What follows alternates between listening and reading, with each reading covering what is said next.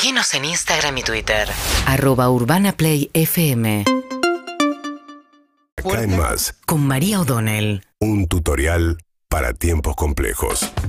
Bueno, la Corte Suprema de Justicia de la Nación, ayer con el voto de tres de sus cuatro miembros, se metió en un asunto que provocó el enojo fuerte de los dirigentes peronistas, empezando por el presidente de la Nación, porque eh, consideró que Sergio Uñac, actual gobernador de la provincia de San Juan, no puede ser candidato a gobernador nuevamente, dado que la Constitución de San Juan establece un límite de tres reelecciones consecutivas. Él había sido vice en un primer mandato, dijo, no cuenta. Y dijo, no, sí, cuenta, porque eh, justamente el límite está para que alguien no se perpetúe. Ya había habido señales del propio, este, de la propia Corte en ocasiones anteriores, en elecciones anteriores, en Santiago del Estero, en, eh, recordábamos hace un ratito también en Río Negro.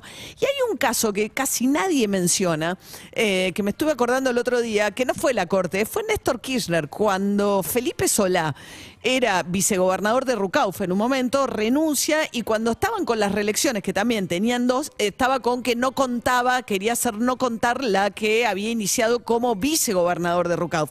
Y en ese momento me- el que le bajó el pulgar fue Néstor Kirchner, me acuerdo.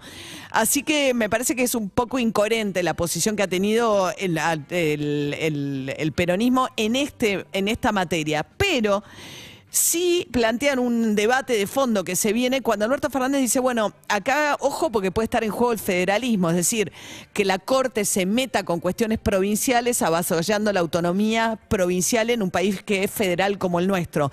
Y hay un voto, el de Rosenkrantz en particular, porque Lorenzetti no votó porque no estaba en el país, que... eh, adelanta esa discusión y hay que ver qué es lo que pasa con Formosa, porque Formosa tiene reelección indefinida en la Constitución.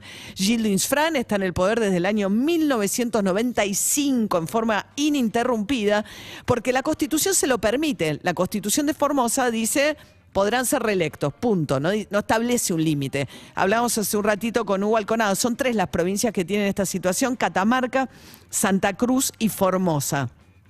En el caso de Formosa, la oposición fue a la Corte a plantear que, eh, que esto viola o violenta los principios republicanos de la Constitución Nacional. Y si uno lee el fallo de Rosenkrantz, la decisión de Rosenkrantz, un poco parece darle la razón, si bien todavía no trataron el caso de Formosa. Dice, lo medular de la cuestión, dice Carlos Rosenkrantz, radica en precisar en qué punto el número de reelecciones que una provincia decide permitir para sus gobernadores imponen un costo inaceptablemente alto a los valores republicanos que, a los valores que encarna el sistema republicano que está garantizado por la Constitución Nacional. O sea, lo que dice es en qué medida, cuántas reelecciones se pueden admitir sin poner en riesgo el principio republicano que está dentro de la Constitución Nacional.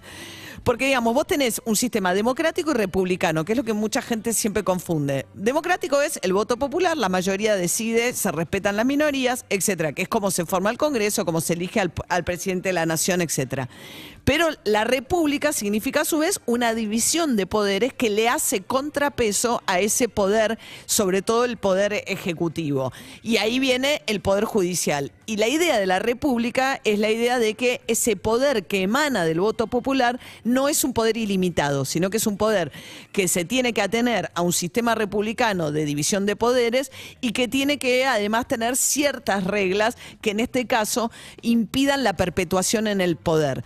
Entonces, atención con esto, porque va a venir una discusión mucho más grande. Hasta ahora no ha pasado que una constitución directamente, porque tener la constitución de Formosa, y yo insisto también, hay una gran cantidad de sistemas electorales en las provincias que son adefesios para lograr, este, para que, de alguna manera traicionan el voto popular en el sentido del sistema de eh, la ley de lemas. O sea, vos votás por los distintos candidatos. Es como si fuese una primaria. Votás, ponele, o por Scioli, o por Rossi, o por Guado, o por eh, hay que ver lo que quiera. Y después, dentro de todos esos candidatos, el más votado se lleva los votos de todos los demás. Así es que también logran muchas veces perpetuarse en el poder los oficialismos en muchas provincias. Así que bueno, atención con este fallo de la Corte porque lo que parecería indicar es que no termina el asunto ni en Tucumán, donde finalmente Mansur ya con la medida cautelar se bajó de la candidatura para eh, allanar el camino para que se hicieran las elecciones, ni tampoco en San Juan. Puede seguir con el planteo que también tiene en consideración la Corte respecto de la situación de Gilles Fran.